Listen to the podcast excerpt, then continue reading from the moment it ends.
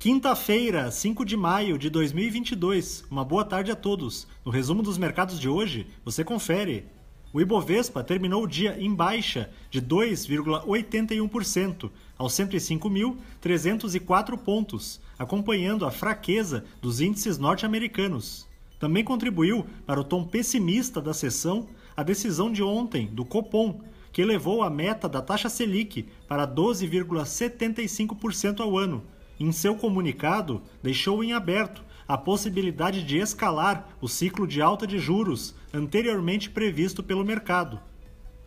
Na ponta positiva, os papéis da Suzano, em alta de 2,69%, avançaram após a companhia registrar um lucro líquido de 10,3 bilhões de reais no primeiro trimestre, revertendo o prejuízo observado no mesmo período de 2021.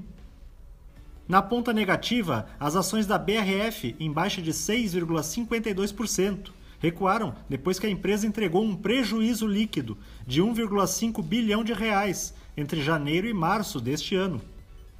As ações da Magazine Luiza, com queda de 10,71%, foram impactadas pelo aumento da taxa Selic, que torna mais caro o financiamento de bens de consumo, impactando as margens de lucro do setor varejista.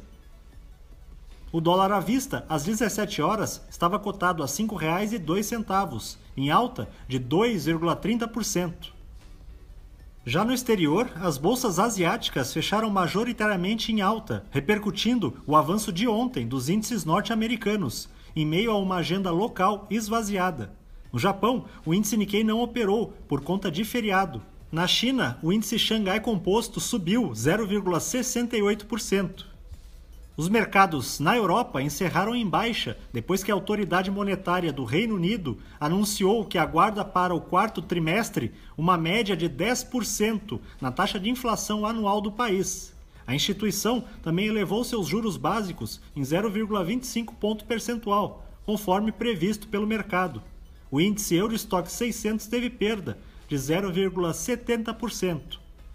As bolsas americanas terminaram com forte baixa, à medida em que os investidores aumentam as apostas na alta dos juros futuros longos nos Estados Unidos, com vencimentos a partir de 10 anos, diante das falas de ontem do presidente da autoridade monetária do país. O Dow Jones caiu 3,2%, o Nasdaq teve baixa de 4,99% e o S&P 500 recuou 3,56%. Somos do time de estratégia de investimentos do BB e diariamente estaremos aqui para passar o resumo dos mercados. Uma ótima noite a todos.